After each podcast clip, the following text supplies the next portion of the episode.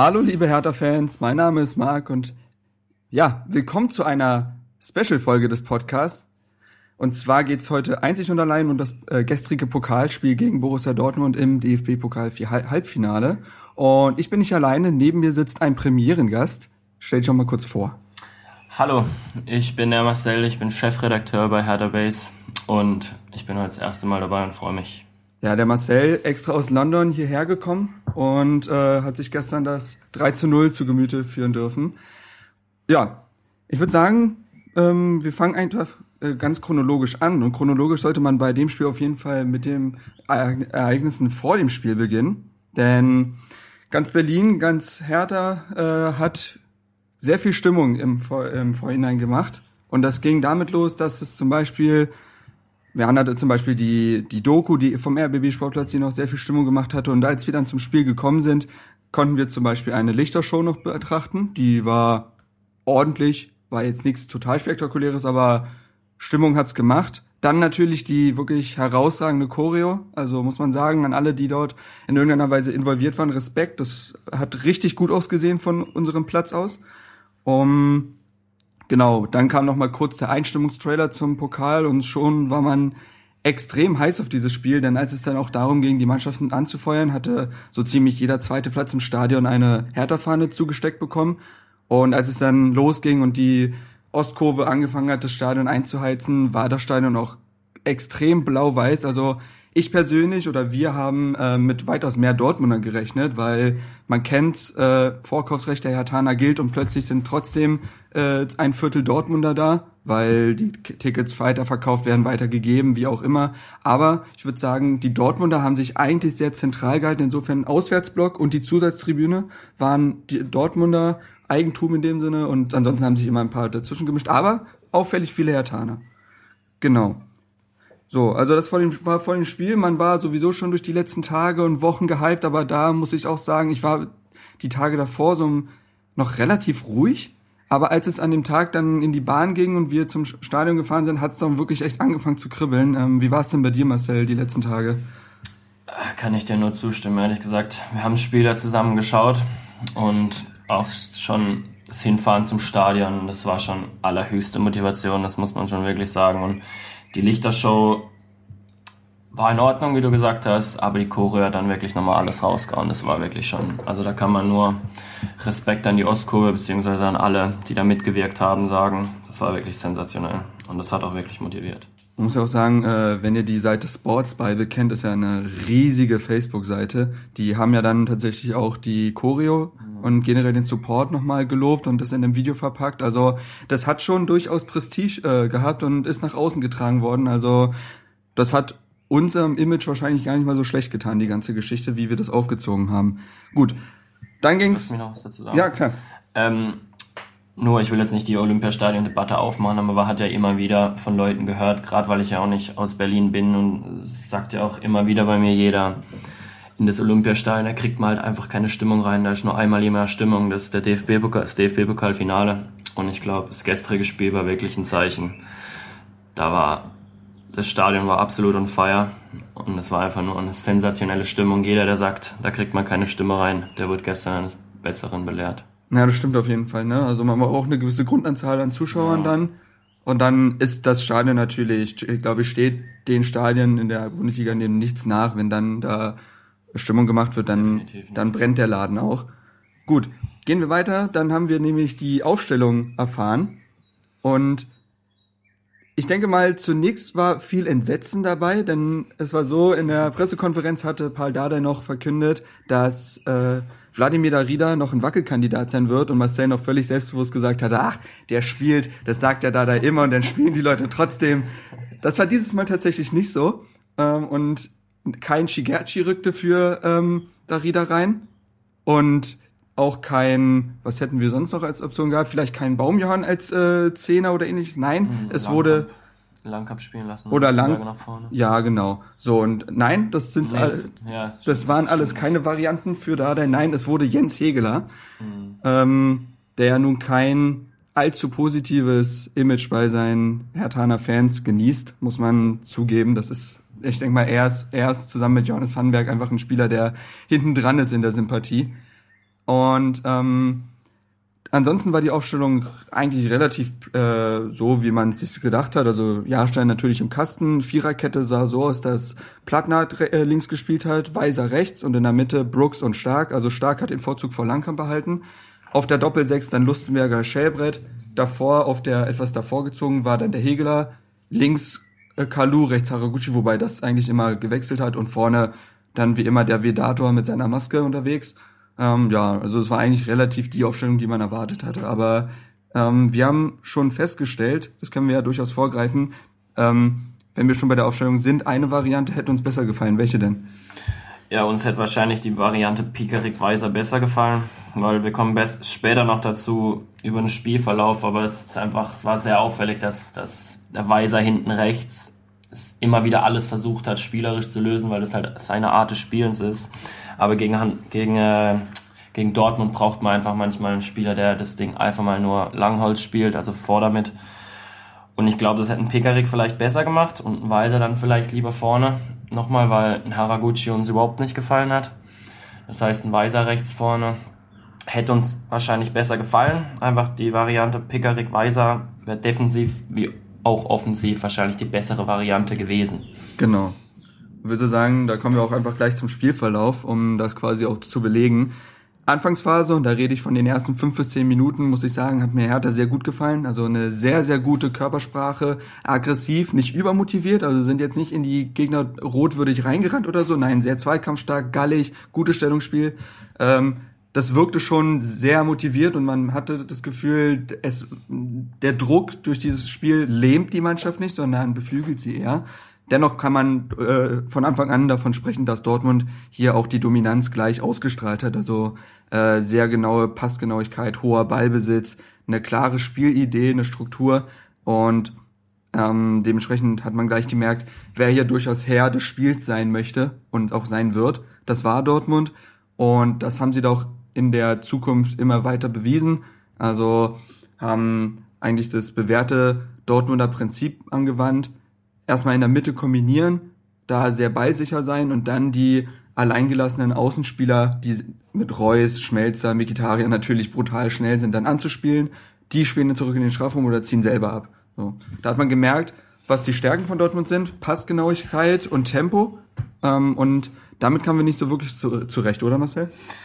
Nee, nicht wirklich. Also, wie du schon gesagt hast, in der Anfangsphase waren wir zwar wirklich, wir waren richtig heiß, gerade Spieler. Ich will keinen besonders rausheben, aber ich fand, Lustenberger war am Anfang schon wirklich, da hat man gesehen, wie der vorangeht. Der hat ganz zu Beginn zwei, drei Zweikämpfe gewonnen, die super wichtig waren, wo man, wo auch wirklich überraschend waren, dass er, war, dass er die jetzt gewinnt. Und dann kamen wir, und dann hat man aber auch halt direkt wieder gesehen, dieses Gegenpressing etc. von, von Dortmund ist halt schon unfassbar. Und da haben wir keine Mittel dagegen gefunden. Immer wieder, wenn wir in Ballbesitz gekommen sind, standen wir quasi mit Ball da und drei Dortmunder wieder rum und der Ball um uns rum und der Ball war wieder weg. Also das war schon eine absolute Dominanz von Dortmund. Also da braucht man sich nichts vormachen. Und wir haben es in so gesehen Zweikampfstärke und Körpersprache haben wir das absolute Mindeste gegeben. Und kann man auch wirklich stolz drauf sein, weil wenn man jetzt noch ein bisschen vorgreift, denke ich auch, dass, wie Dada auch schon gesagt hat, dass man hätte einfach, man war schon offensiv genug, hätte man wirklich noch mehr probiert, hätte man sie hinten wahrscheinlich gefangen, weil wenn, so, umso mehr man vorrückt, umso mehr, umso schwieriger wird es natürlich hinten, die auch wieder zu verteidigen, weil die einfach super schnell sind. Also und wir eh ein bisschen ein Problem haben mit so schnellen Spielern. Also wenn dann halt dieses Einlaufen der Dortmunder kommen, diese Bälle nach außen und mit einem blitzschnellen Reus und mit einem blitzschnellen Ramos, wenn die die Bälle spielen, dann sind wir da einfach da sind wir machtlos gegen die. Und ich denke, wir waren offensiv genug. Durch die, durch die Zweikampfstärke konnten wir es halt lange halten. Aber mir war ehrlich gesagt relativ klar, dass wir in der ersten Halbzeit ein Tor kriegen werden, weil das bestimmt auch Dortmunds Matchplan war, ein frühes Tor zu machen, um, die, um, um sofort die Stimmung zu drücken. Das heißt, ich war schon ganz froh, dass die Anfangsphase überstanden war. Aber ja, die absolute, ist eine absolute Dominanz gewesen, also offensiv war da nicht mehr möglich. Ja, und dann hat man noch gesehen, was Reus und Co. für Techniker sind, denn diese Bälle kommen aus 30 Metern und die nehmen den gefühlt mit der Hacke an und direkt weiter in den Lauf. Also das ist, das ist schon brutal, was da an Qualität äh, beim BVB rumrennt.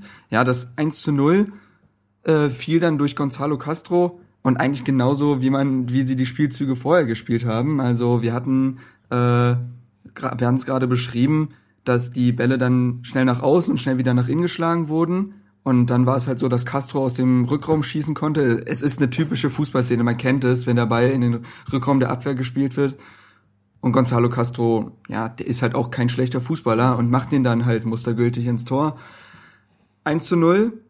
Und vielleicht auf Stadion bezogen hat die Stimmung aber nicht wirklich gedrückt, sondern weiter angefeuert. Lustenberger hat es nach dem Spiel auch noch gesagt. Äh, die, Manch äh, die Fans waren immer dabei und auch nach dem 1 zu 0 war der Support absolut vorhanden. Und man muss auch sagen, nach dem 1 zu 0 hat Hertha ja gar nicht schlecht gespielt. Also äh, es gab Phasen in der ersten Hälfte, nach den ersten fünf bis zehn Minuten, wo wir gesagt haben, da läuft vieles nicht richtig. Also wenn wir am Ball waren, fehlte uns die Passgenauigkeit und Kreativität. Und dann haben wir aber langsam angefangen, uns einen Plan zu überlegen, man hat gesehen, da gibt es eine gewisse Struktur. Das heißt, äh, es wurden langsam Angriffe gespielt und der Höhepunkt der ersten Hälfte für unser Offensivspiel war eigentlich die Szene ganz genau vor der ersten, vor der Halbzeitpause. Ähm, ich, ich bin der Meinung, Weiser bricht durch. War es Weiser? Ähm, bricht durch und spielt den Pass dann nach innen zu Hegeler. Ich das war vorher noch Lustenberger. Ganz genau, Lustenberger. Die erste Flanke von ganz, Lustenberger, die ja. wird abgeblockt und dann. Ganz genau, also äh, Lustenberger hatte sich auch auf den rechten Flügel irgendwie durchgetankt. Äh, die erste Flanke kam von ihm, war gar nicht so schlecht, aber wurde noch nach mhm. außen weggeklärt. Weiser übernimmt den zweiten Versuch, spielt zu Hegeler, der direkt vor Birki steht und den Ball auch machen muss. Also da können wir ehrlich sein. Äh, und das wäre auch ich weiß, hätte, hätte Fahrradkette, aber es ähm, wäre natürlich ein krasser Nackenschlag für Dortmund gewesen, hätten sie jetzt kurz vor der Hälfte das 1 zu 1 bekommen und sie wüssten wahrscheinlich selber gar nicht so genau wie, weil sie natürlich äh, dominant in der ersten Hälfte waren und verdient geführt hatten. So. Ähm, so, dann könnten wir jetzt eigentlich auf die zweite Halbzeit eingehen, denn Dortmund kam dann äh, mit der 1 zu 0 Führung raus und es entwickelte sich erstmal weiterhin das Spiel, was wir auch in der ersten Hälfte gesehen hatten. Also Hertha wirkte willig, aber hatte große Probleme im Spielaufbau, in der Passgenauigkeit. Da können wir vielleicht auch zwei Personalien direkt ansprechen, nämlich unsere beiden Flügelspieler, Kalu und Haraguchi.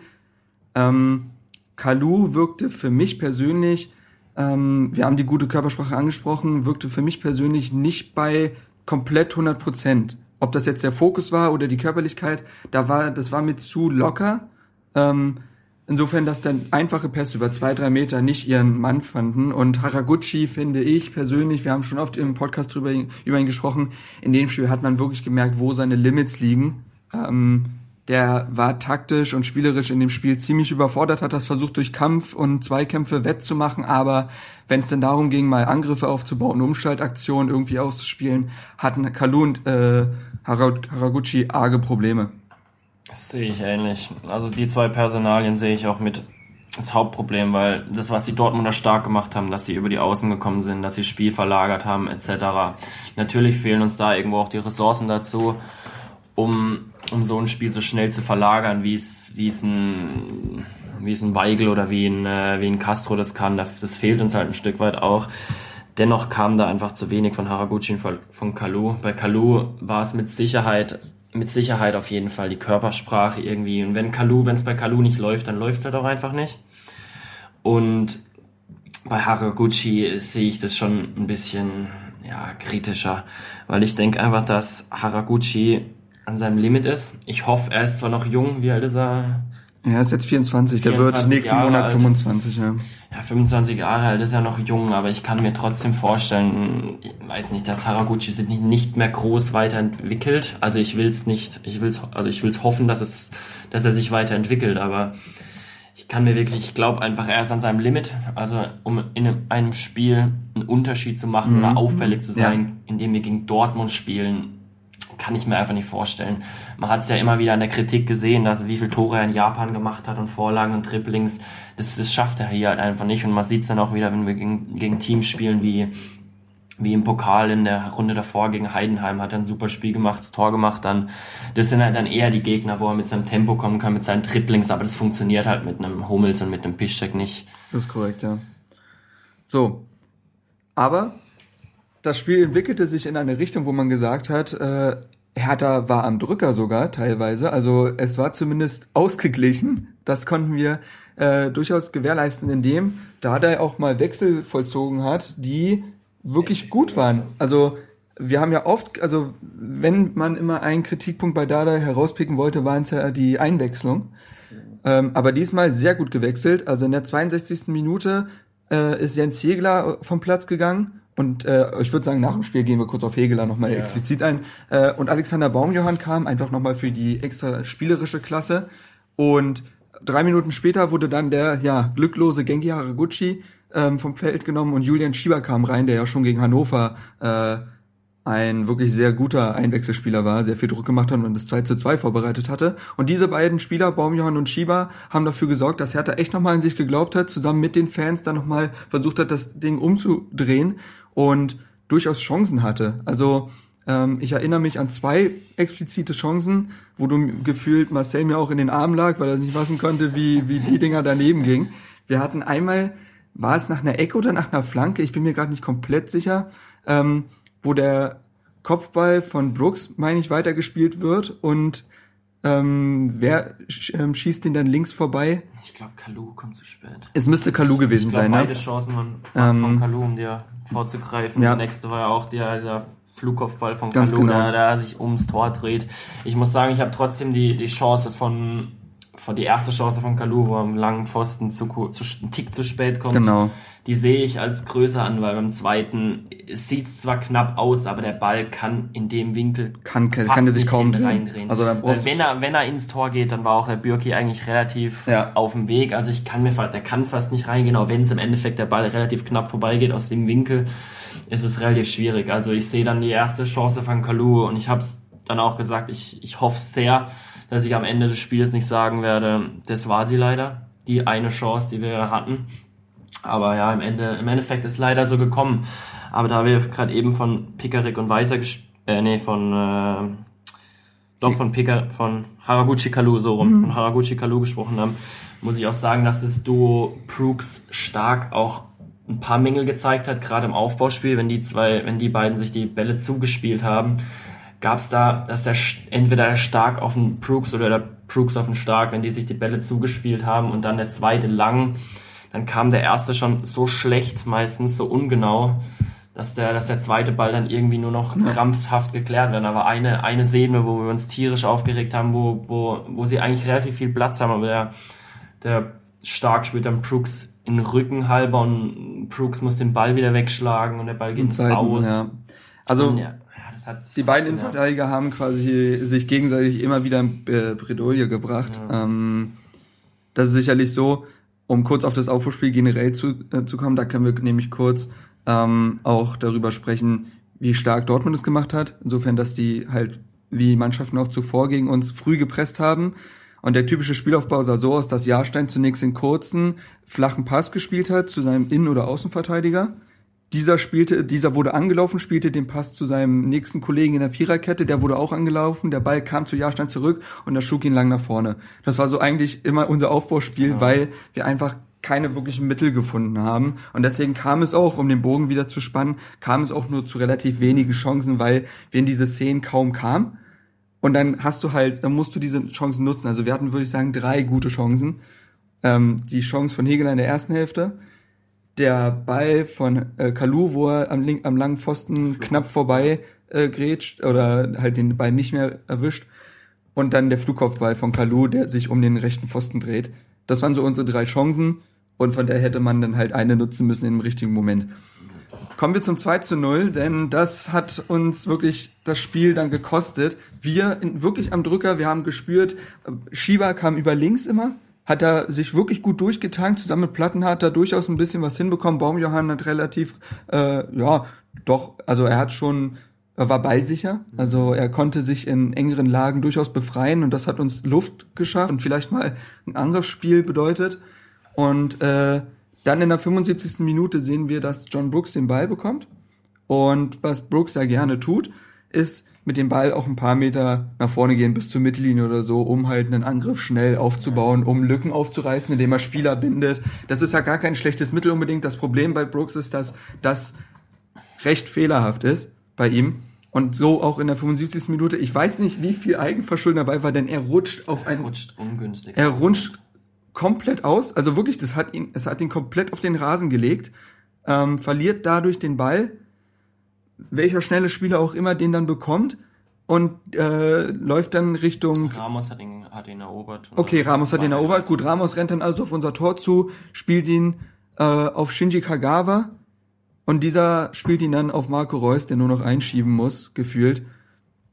Und dann war es das 2 zu 0 und ähm, zu meiner emotionalen Lage kann ich sagen, ähm, das 1 zu 0, wie Marcel schon sagt, das war schon fast obligatorisch, nach, auch nach dem Spielverlauf konnte man sagen, das, das, das war zu erwarten. War ja eingeplant von Und, genau, Teams. und man musste damit, und wir waren uns auch sicher, dass da eine Taktik dafür hat oder haben muss, dass man auch in Rückstand gerät und was man dann tut. Also das, Ja. das, das erwartet man. Aber das 2 zu 0 hat für mich, ähm, ich habe ich hab nicht gemeckert, nichts, ich war einfach komplett geschockt, aber beim Stuhl gesessen und gedacht, okay, das, das, das, war es jetzt halt leider. Das, das war halt der Todesschlag. das war der Todesstoß. Ähm, in der 83. Minute, also danach war es dann halt so, Hertha hat irgendwie noch versucht, Fußball zu spielen, aber es war nicht mehr viel. Dortmund hat dann den Ball laufen lassen, hat vielleicht ein bisschen aus dem Liverpool-Spiel gelernt, wie auch immer. Sie wirkten ruhig. Nicht, sie haben sich jetzt nicht irgendwie in, solch, in, welch, in solchen Szenen verstrickt, wie man es gegen Liverpool gesehen hatte, sondern haben ruhig gespielt, den Ball laufen lassen, ihr Spiel runtergespielt. Und in der 83. Minute kommt noch das 3 zu 0, was mich persönlich emotional einfach nicht mehr berührt hat, weil das Spiel war schon durch. Ähm, in der 83. Minute Vorlage Marco Reus und dann das Tor von Henrik Mkhitaryan. Das war das 3 Das zu war auch schon 0. wieder zu billig verteidigt dann, aber Ganz das war genau. auch zu einem Zeitpunkt einfach, wo es wieder, wo man, wo dann jeder schon. Ich glaube, da war, hat, da war hat keiner mehr nur noch 100. mit 20 Prozent gespielt. Das war, das war dann auch kein Fokus mehr von Ja, Hertha. Ähm, was aber auch verständlich ist, weil Mhm. was, was willst du noch großartig reißen dann? Ähm, und so geht die Partie 3 zu 0 aus. Eine, ein Ergebnis, was durchaus, wenn wir ehrlich sind, den Spielverlauf widerspiegelt, wenn wir uns Passquote ansehen, Ballbesitz, Torchancen. Ich glaube, ich weiß noch, in der ersten Halbzeit hat uns Max, ist auch einer unserer Redakteure, war ja auch schon im Podcast dabei, mit dem haben wir das Spiel zusammengeguckt auch. Ähm, der hat uns in der ersten Halbzeit die Statistik gezeigt, dass wir in allen Belangen wirklich unterirdisch waren, beziehungsweise äh, nicht ansatzweise an Dortmunds Werten kratzen konnten, aber 55% Ballbesitz gewonnen hatten, was auch den Kampf und die Leidenschaft beweist. Ähm, ich weiß nicht, wie es in der zweiten Hälfte ausgesehen hat, aber insgesamt muss man sagen, haben wir hier verdient 3 zu 0 verloren. Ähm, und ich muss aber letztendlich sagen, ein Vorwurf ist dieser Mannschaft nicht zu machen, oder? Nee, zusammenfassend würde ich dem Team auch keinen Vorwurf machen. Vor allem, weil ich würde ich würde sogar behaupten, der Matchplan ist quasi aufgegangen. Auch wenn es sich komisch anhört bei, einem 3, bei einer 3-0-Niederlage. Aber der Matchplan war es einfach so, wie es in dem Dada-Interview, auf das wir nachher, glaube ich, auch nochmal ein Ja, bisschen genau. eingehen, wie es Dada in dem Interview gesagt haben, das ein bisschen in den Medien heute noch war, wie er dort gesagt hat, ganz einfach, ähm, und wir konnten nicht offensiver spielen, wie vorher schon gesagt. Wir konnten nicht offensiver spielen. Wir haben das Mittel, unser Mittel genutzt und das ist mit einer kompakten Defensive, die zu verteidigen und dann irgendwie, irgendwann durch so eine Hegeler Chance in der ersten Halbzeit vielleicht mal einen reinkullern lassen. Ganz irgendwie genau. möglich. Und genau so hätte es nur funktionieren können. Hätten wir irgendwie versucht, offensiver zu spielen, hätte es nicht, ich würde behaupten, dann hätte es so zur Halbzeit gestanden, vielleicht, wenn es blöd läuft, um es hart zu sagen. Aber die Dortmunder sind so stark und Ja, ja, ich gehe da, ich gehe da, ich bin eigentlich eher stolz aufs Team, weil die, Leid, die Leidenschaft war da. Und Es hat super Spaß gemacht, aber wenn dann eine 2-0 war, wie Marc schon gesagt hat, war der Todesschlag. War dann dort erledigt. Ich habe es dann einfach auch nur noch hingenommen, irgendwie.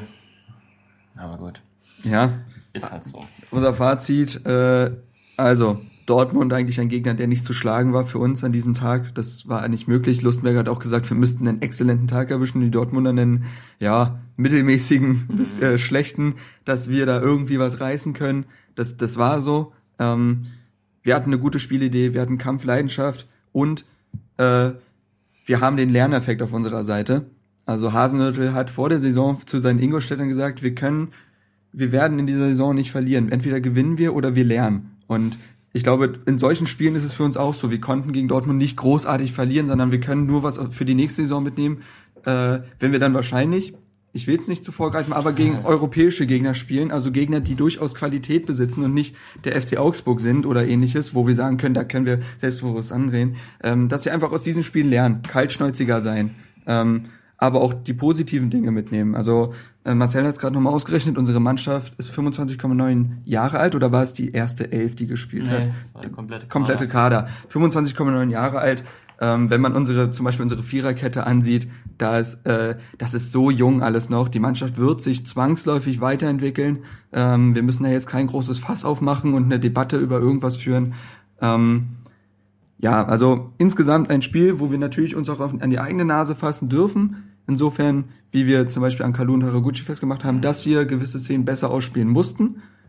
Aber im Großen und Ganzen, Gerade bei, was mich noch gestört hat, egal welcher Gegner es ist, wenn du einen Abstoß oder einen Abschlag hast, darfst du den Ballbesitz bekommen. Und es ist egal, wer dir da gegenübersteht. Das ist richtig. Und da, und da sind wir einfach zu wenig in Ballbesitz gekommen. Also viel zu wenig. Hegler hat zwar wirklich viele, Ball, viele Kopfbälle verlängert, aber da muss man auch darauf eingestellt sein, dass danach dann der einer, einer da ist, der den Ball wieder mitnimmt. Mhm. Weil wenn man schon mal dann zum Kopfball kommt, den auch gewinnt, dann muss man den nächsten Ball auch haben. Also da ging dann halt viel, viel zu wenig. Ich weiß nicht genau, an was es gelegen hat, aber wenn wir dann den Ball, ob wir, irgendwie hat es dann sich so angefühlt in der ersten oder zweiten Halbzeit am Anfang, hat sich so angefühlt, als können wir eigentlich machen, was wir wollen. Wenn wir den Ball kurz spielen, endet er eh lang und wenn wir den Ball lang spielen, ist er eh weg. Also es war so eine, so eine Situation, wo wir so eine, so eine Zwickmühle, ob wir jetzt kurz oder lang spielen, Ball ist eh weg, so in die Ja. Richtung. Das kann man der Mannschaft vorwerfen, dass wir da vielleicht öfter in Ballbesitz hätten bleiben können, aber ja, im Endeffekt. ja, richtig. Also wir sehen es hier gerade nochmal, Hertha hat in der zweiten Hälfte sogar noch Boden gut gemacht. Insofern, dass wir in der ersten Halbzeit, glaube ich, 27% Ballbesitz hatten. Am Ende waren es 40 zu 60. Das ist ein Wert gegen Dortmund, mit dem kann man leben.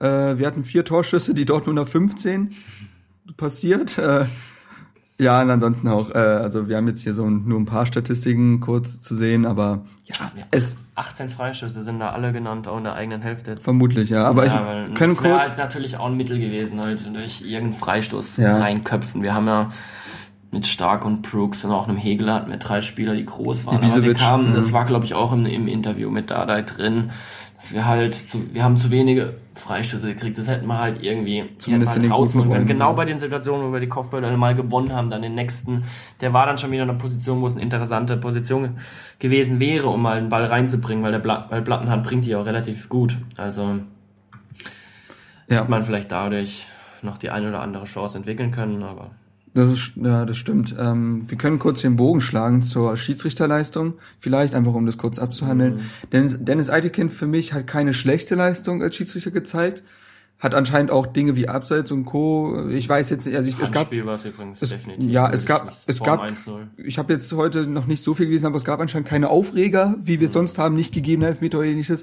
Das Einzige, was ich ein bisschen fragwürdig fand, war seine sehr, sehr harte Linie, insofern, dass er wirklich sehr viele Zweikämpfe abgepfiffen hat, die, wo man Vorteile laufen lassen kann. Für beide Teams, finde ich. Ähm, finde ich, oft war das doch sehr kleinlich, aber gut, äh, auch das kann man sagen Relativ irrelevant. relativ irrelevant, ganz genau. Das war jetzt kein großer Faktor. Ich wollte es nur kurz abhandeln, dass ich sage, ein bisschen flüssiger hätte das Spiel dadurch durchaus sein können. Gut. Kommen wir vielleicht ganz kurz, weil wir diese Personalie unbedingt noch besprechen wollten, weil sie auch in unserer, äh, bei uns äh, Hertha Base intern für Diskussion gesorgt hat, Jens Hegeler. Wollen wir kurz nochmal abhandeln. Also, wie gesagt, Jens Hegeler hat ja für Darida gespielt. Und ich habe das Gefühl gehabt, dass da der da durchaus die richtigen, den richtigen Riecher hatte. Insofern, dass ähm, wir die Spielmitte mit den spielstarken Dortmunder relativ dicht machen wollten. Mit zweikampfstarken, robusten Spielern. So, was ist Jens Hegler mit seinen knapp 1,90 und über 80 Kilo? Genau das. Er ist der Spielertypus, der äh, diesen Gegenspielern irgendwas entgegenzusetzen hat. Wenn wir jetzt zum Beispiel einen Alexander Baumjohann genommen hätten, der hätte zu wenig defensiv äh, Qualitäten oder Zweikampfstärke, Robustheit gehabt. Und deswegen finde ich, ist Hegler in dem Fall die richtige Wahl gewesen. Ähm, Im Offensivspiel muss ich auch sagen, war es ja so, dass Hertha, wenn wir oft zu Chancen, wenn wir irgendwie zu Offensivszenen kamen, war es der lange Ball, der entweder auf ihn oder auf Ibisevic gespielt wurde, den den festmachen. Und Hegeler, finde ich, hat unglaublich viele äh, Zweikämpfe gewonnen, ähm, Luftzweikämpfe. Also wie viele Kopfballduelle er da für sich entschieden hat, das fand ich wirklich, das war auffällig. Und auch sonst ein Spieler an sich gebunden, manchmal sind den zwei Spieler an, den Hacken geklebt äh, während der da irgendwie versucht hat, einen Pass an Mann zu bringen. Sicherlich hat er nicht die spielerische Klasse eines Daridas oder eines Baumjohanns. Ich finde aber trotzdem, dass man, äh, dass man sagen muss, dass Hegler einfach eine sehr negative Wahrnehmung bei Hertha genießt und dass ihm das vielleicht einen Strich durch die Rechnung macht, denn ich finde, seine Leistung in diesem Spiel kann man nicht großartig kritisieren. Nee, bin ich bei dir. Ich, ich habe es auch sehr kritisch aufgenommen, als Hegler gespielt. Ich bin kein Hegler-Fan, aber ich schätze ihn trotzdem im Kader. Ich schätze ihn in der Form nicht, wenn er von Anfang an spielt, sondern ich sehe Hegel als wichtigen Bestandteil, den man immer wieder bringen kann von der Bank, weil er groß ist, weil er nochmal, wenn man führt, ihn hinten reinstellen kann und so weiter. Aber wenn er jetzt von Anfang an spielt, dann haben wir einfach bessere als ihn. Ich sehe trotzdem in dem Spiel, habe ich es richtig gesehen, Hegler spielen zu lassen statt Zigerzi. Aus dem einfachen Grund, weil Zigerzi hätte vielleicht offensiv die besseren Ideen gehabt, hätte vielleicht offensiv mehr bewirkt, aber defensiv ist Zigerzi ganz klar fahrlässiger als ein Hegler. Ein Hegler macht da keine so Spirenzchen wie, wie ja. ein Zigerzi, als man immer wieder drin hat. Und ein so Ding gegen Dortmund kann er eben das ganze Spiel kosten. Und da, und da ist die Chance gegen, mit Hegler kleiner und unwahrscheinlich, dass, er, dass ein Hegler jetzt irgendwie nochmal in ein Tripling geht, ganz hinten. Der schlägt den Ball dann schon einfach einfach nochmal weg. Und das, das finde ich bei Hegler besser, zumindest für das Spiel, wenn jetzt wieder am, fürs nächste Spiel, gut, vielleicht nicht für Bayern, aber für Leverkusen, dann sehe ich da auch wieder lieber einen Zigerzi als ein als ein äh, Hegler, weil auch wenn das Spiel immer noch wichtig ist hinsichtlich der Euroleague, einen Punkt brauchen wir, glaube ich, noch, oder? Ein Punkt, dann ist Platz sieben sicher und ähm, vielleicht, das wissen vielleicht noch nicht alle, dadurch, dass jetzt Bayern und Dortmund im Finale sind, und beide nächstes Jahr Champions League spielen werden, ist es in der Liga so geregelt, dass Platz sieben für die Europa League berechtigt. Insofern, dass wir dann, dass derjenige, der Siebter wird, zwar noch in ein bis zwei Qualifikationsrunden muss. Wir haben es mit Mainz erlebt, muss dann gegen Tripolis oder so spielen. Die haben es nicht so gut bewältigt. Aber wenn Hertha jetzt noch einen Punkt in dieser Saison holen sollte, wir gehen mal davon aus, äh, ist dieser Platz sieben gesichert. Also ähm, einfach nur vielleicht für euch im Kopf äh, den Haken machen dass äh, das schlechter nicht mehr wird. Egal wie Wolfsburg da auf Platz 8 noch wütet, das ist dann eigentlich egal. Also um den Punkt noch fertig zu machen, so ein, so ein Dortmund-Spiel gegenüber einem Leverkusen-Spiel ist einfach eine das war eine ganz andere Kopfsache auch. Da stehen eine ganze Stadt stand Kopf und ja. das ist eine ja. Kopfsache. Da sehe ich einen Hegler reifer als einen Sigerzi, deswegen fand ich, die, fand ich das besser. Und dann gegen Leverkusen will ich lieber wieder einen Sigerzi sehen als einen Hegler von Anfang an. Oder vielleicht äh, Darida wieder. Mal sehen, wie Oder es ihm dann halt, geht. Genau. Je nachdem, wieder kann ja auch sein, dass dann ein anderer wieder fehlt. Und ja, passiert ja bei uns durchaus, dass dann mal nicht dieselbe Elf ein zweites Spiel ran kann, weil irgendjemand verletzt Aber ist. Aber wollten wir, glaube ich, noch auf einen anderen Punkt zurückgehen der, das heißt zurückgehen, wollten wir noch auf einen anderen Punkt kommen, der uns wirklich geärgert hat nach dem Spiel. Ja. Also der uns wirklich sauer gemacht hat. Und da waren wir auch alle drei, also Max, Marc und ich waren da alle der gleichen Meinung, dass es wirklich ein Unding ist, dass es 3-0 gefallen ist und dass dann wirklich alle aufgestanden, was heißt alle, aber wirklich eine sehr, sehr bemerkbare, bemerkbare Menge. Menge aufgestanden ist und gegangen ist, was wir einfach ein Unding finden, weil ich will die Leute jetzt nicht direkt angreifen, weil vielleicht die Leute wohnen auch teilweise sehr weit weg, müssen noch ziemlich lange heim, müssen morgen wieder arbeiten, verstehe ich komplett.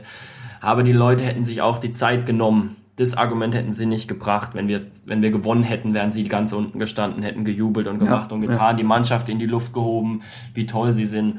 Und dann muss man eine Mannschaft auch feiern, wenn sie ums Stadion läuft, also und ihre Kreise dreht und sich bedankt. Dann bleibt man und zeigt dem Team, dass man da war, genauso wie das Team alles gegeben hat.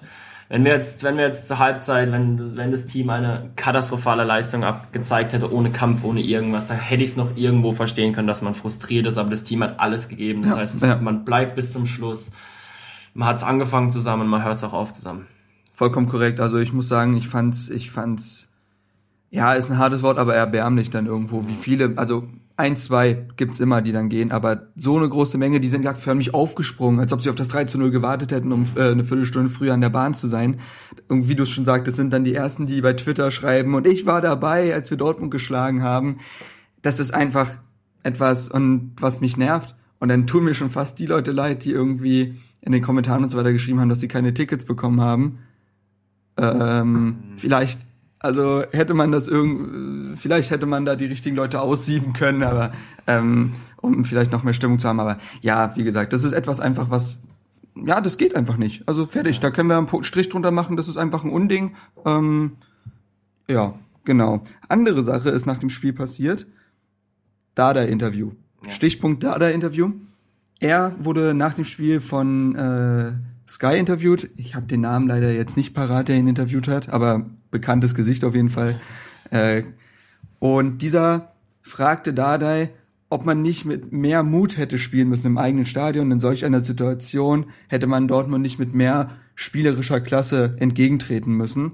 Und Dardai wirkte etwas, ja, ich würde sagen, nicht beleidigt, aber ähm, er schreckte kurz auf, als er das hörte, denn ähm, mutig, sagte er, hat seine Mannschaft auf jeden Fall gespielt. Man hatte diese klare Spielidee, wie wir es auch schon genannt haben, in der ersten Halbzeit sehr kompakt stehen, versuchen diese Umschaltaktion zu nutzen, die man bekommt und in der zweiten Halbzeit, wenn es halt im Rückstand ist, dann muss man öffnen. Ist ja klar, weil man hat halt nichts mehr zu verlieren. Und das war die Taktik von Dardai, die hat er durchgezogen und er hat seiner Mannschaft ein Lob ausgesprochen.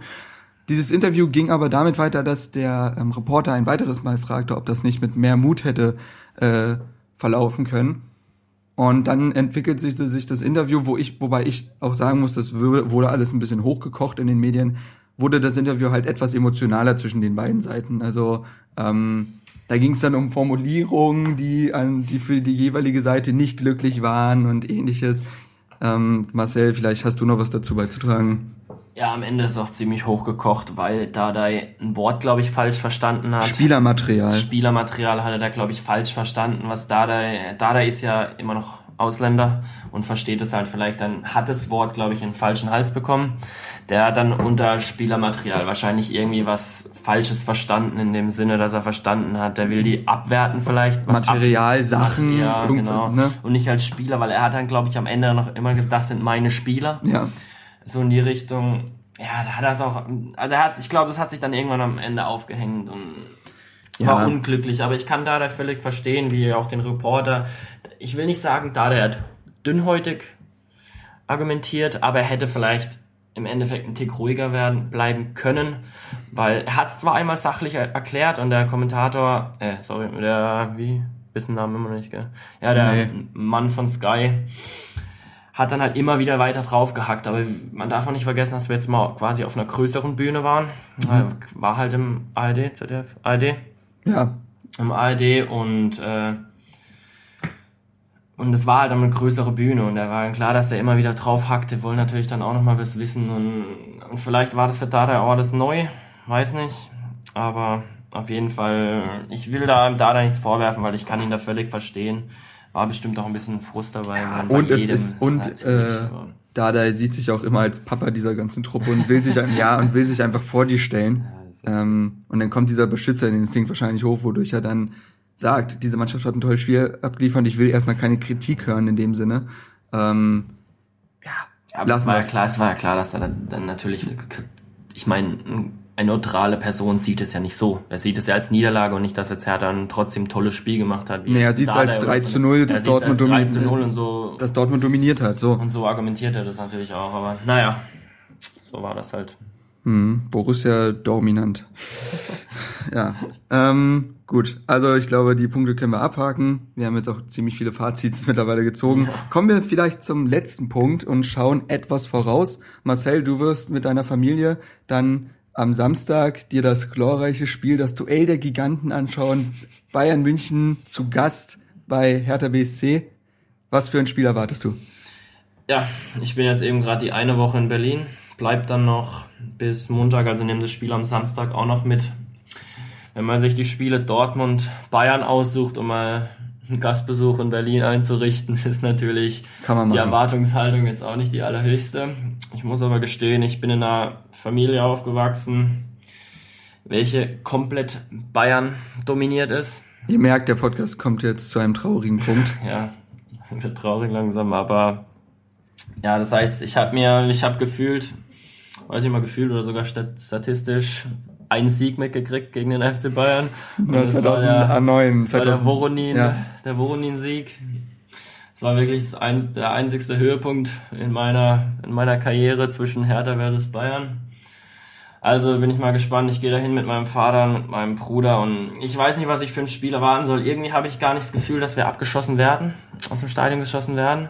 Was viele immer vermuten, wenn wir gegen Bayern spielen. Ich glaube es nicht. Bayern lässt momentan schleifen. Also was heißt schleifen, aber die natürlich Auf Bayern-Niveau auf schleifen. Bayern-Niveau schleifen. Also sie sind in der Bundesliga nicht mehr auf 100% Niveau, finde ich, wie sie sonst gespielt haben. Darüber hinaus haben sie am Mittwoch ein Riesenspiel in Madrid, Ja. was nicht zu vergessen ist. Also ich glaube, da werden ein, zwei Spieler nicht spielen, die sie, die normalerweise zur Startelf gehören. Destotrotz ist es ja eigentlich bei Bayern sowas von Dann Wurst, wird, wer dann da wird spielt. halt ein Götze Dann wird halt reingeworfen. ein Götze reingeworfen, aber- und, Es ist Wurst, wie auch immer, aber mm, irgendwie habe ich gar kein so schlechtes Gefühl. Ich, ich will jetzt nicht sagen, dass ich glaube, wir holen was, aber es wird eine ordentliche Leistung, glaube ich. Und dann bin ich auch zufrieden eigentlich wie jedes Jahr. dann gilt dasselbe Motto wie vorhin, wir können nicht verlieren, wir können nur lernen. Also gegen Bayern äh, dürfte man noch nicht viel erwarten. Vielleicht holen wir uns aber auch diesen einen Punkt, der uns für Europa Es berechtigt. War, man könnte ihn nicht gegen keinen besseren Gegner holen. Vermutlich, ja. Ich weiß gar nicht, wie es dieses Jahr aussieht. Kann Bayern die Sch- Meisterschale gegen uns holen? Ich habe keine Ahnung. Es, Klar, ich ich glaube, glaube, das ist ja, Dortmund verliert und kann Bayern Meister werden vielleicht. ihr wisst ja, die letzten fünf Jahre gefühlt hat immer Bayern die Meisterschale äh, imaginär zumindest schon immer in. Berlin geholt. Also ja, schauen wir mal, dass dieses Jahr das so nicht läuft. Wir nicht der Wegbereiter dafür sind. Ähm, ich denke mal, wir werden mit kompletter A11 spielen, klar. Wir haben jetzt auch keine Englisch, wir haben keine englischen Wochen mehr. Ähm, danach geht's gegen Leverkusen, dann gegen Darmstadt, dann gegen Mainz. Wir haben also noch echt happige Gegner, würde ich sagen, wo keiner uns einen Sieg schenken wird Was- oder was- Punkte. Was eben interessant ist, dass wir neulich mal geschaut haben, dass wir tatsächlich unsere letzten sechs Gegner, fünf davon sind in den in der Formtabelle auf den Plätzen 1 bis 5. Ja, und das sieht bei Also- Darmstadt und Co. nicht anders aus. Also da ist Darmstadt dabei, da ist Leverkusen Ja. dabei, da ist Bayern dabei, da war Dortmund dabei und da ist auch Mainz dabei. Mainz geht's auch nicht so ganz schlecht Ja, momentan. die sind ja. alle da unter den Top 5 und wir haben eben alle die zum Schluss und brauchen noch einen Punkt. Ich muss aber sagen, dass ich ganz froh wäre, wenn wir die Europa League ohne Quali schaffen. Ja, Also nach, klar, Nach, nach klar. Tripolis zu fahren, nach Quellebec oder wie, wie, oder wie das auch immer alles heißt, da habe ich wenig Lust. Also was heißt wenig Lust? Also Es könnte ein Stolperstein werden. Wir Ja. kennen es aus unserer Pokalhistorie. es wäre blöd, eine Saison anzufangen mit in der Europa League schon zu scheitern. Also Ja, so, klar. Das wäre blöd. Und es bedeutet nochmal mehr Spiele für den Kader. Ja. Und wir müssen schauen, wie es nächstes Jahr um unseren Kader bestellt ist in der Breite, ne? wie wir das alles verkraften können. Das Aber ist ein neues Thema. Zukunftsmusik. ähm, ich würde sagen, wir beenden die Geschichte hier. Ich hoffe, euch hat das Ganze gefallen. Lukas, habe ich gar nicht am Anfang erwähnt, dass er gar nicht dabei ist, ne? Können wir jetzt machen. Also Lukas, sei an der Stelle gegrüßt. Ich weiß, du bearbeitest die ganze Geschichte hier ja noch. Und ähm, der ist heute nicht dabei. Wir müssen den Podcast leider ganz genau, jetzt ist es der 21.04. und es ist 13.06 Uhr. Also der Lukas, der arbeitet gerade. Und dementsprechend konnten wir das zeitlich nicht vereinbaren. Ähm, er grüßt euch aber an der Stelle sicherlich. Und ich würde sagen, lasst uns, äh, lasst uns Kommentare da, wie ihr die Zwei-Mann-Sendung fandet. Ähm, und ja, wünscht, äh, ich wünsche euch noch ein, ja, eine gute Restwoche. Äh, vielleicht seid ihr gegen Bayern da und dann hören oder sehen wir oder lesen wir uns in den nächsten Tagen dann wieder auf Hertha Base und herthabase.de, unserer neuen Homepage, auch an dieser Werbung, äh, auch an dieser Stelle nochmal Werbung machen. Ja, es, es, na, es sei erlaubt bei dieser Qualität. Nein, ähm, also wir ganz kurz, wir haben, ihr werdet es vielleicht gesehen haben, wir, wir haben eine neue Homepage äh, an den Start gebracht und sind da wirklich sehr, sehr stolz drauf. Das hat viel Zeit, Arbeit, Nerven und Kreativität gekostet vom ganzen Team. Und uns würde das wirklich viel bedeuten, wenn ihr einfach mal auf, einfach auf die Seite gehen, euch das angucken und vielleicht Feedback dalassen. Feedback ist, denke ich, das Allerwichtigste. Ob, ob euch was nicht gefällt oder gefällt, das ist eure Seite am Ende des Tages. Ja. Wir machen das für euch und dementsprechend ist euer Feedback das Wichtigste. Wenn ich da was noch herausheben darf, ist, dass wir ab sofort ein Forum haben, was uns sehr viel bedeutet. Also ihr könnt dort Diskussionen starten und wenn ihr irgend euch, euch liegt ein Thema auf dem Herzen, dann ist es dort einfach viel, viel einfacher zu besprechen wie auf Facebook. Es ist ein Forum, wie es auch bei transfermarkt.de und Ganz überall genau. gibt, wie es die meisten kennen. Also ihr, ihr habt irgendwie wollt wissen, welche Transfergerüchte tummeln denn aktuell in den Medien dann öffnet da ein neues Thema, fragt und wir sind da, wir werden da sicher auch an den Diskussionen teilnehmen. Wir freuen Sicherlich. uns auf die Diskussion. Und ansonsten schaut auf der Homepage vorbei, wie Marc schon gesagt hat. Wir bedanken da uns da auch noch beim ganzen Team. Also wir wollen jetzt keiner persönlich herausheben, aber dennoch wollen wir uns da bedanken bei denen, die explizit an der Homepage gearbeitet haben. An denen wollen wir uns be- bedanken, weil das war wirklich ziemlich viel Arbeit und was noch dazu gehört war, da wir zwischen London, Berlin und Neuseeland gearbeitet haben, war das auch immer sehr interessant mit, mit der Zeitverschiebung, das alles zu planen und äh, für ein Skype-Gespräch wieder zu organisieren mit drei verschiedenen Zeitzonen. Gut, die Stunde Unterschied ist jetzt keine großer Zeitunterschied, aber, Aber dennoch, Neuseeland hat ja doch ein bisschen was. aber Neuseeland hat Zwölf halt elf Stunden. elf Stunden, glaube ich. Zwölf, elf Stunden, was je, je nachdem nach Zeit, äh, nach Ja. neuer Zeit, ne? Ja. Ähm, ja, Also danke da an das Team, das da mitgearbeitet hat. Und danke an euch, wenn ihr euch schon, uns schon Feedback dagelassen habt. Und die, die es noch nicht getan hat, tut es. genau. Kommentare, Meinungen, Fragen zur Homepage, zum Podcast, alles dann stellen. Und ja, tschüss, die letzten Wo Worte gehören dir als Premium-Gast. Ja, ich bedanke mich bei euch. Hat mir großartig Spaß gemacht. Und ich freue mich aufs nächste Mal, wenn wir dann vom Halbfinale im Euro, in der Europa League sprechen. Genau, haltet die Ohren steif.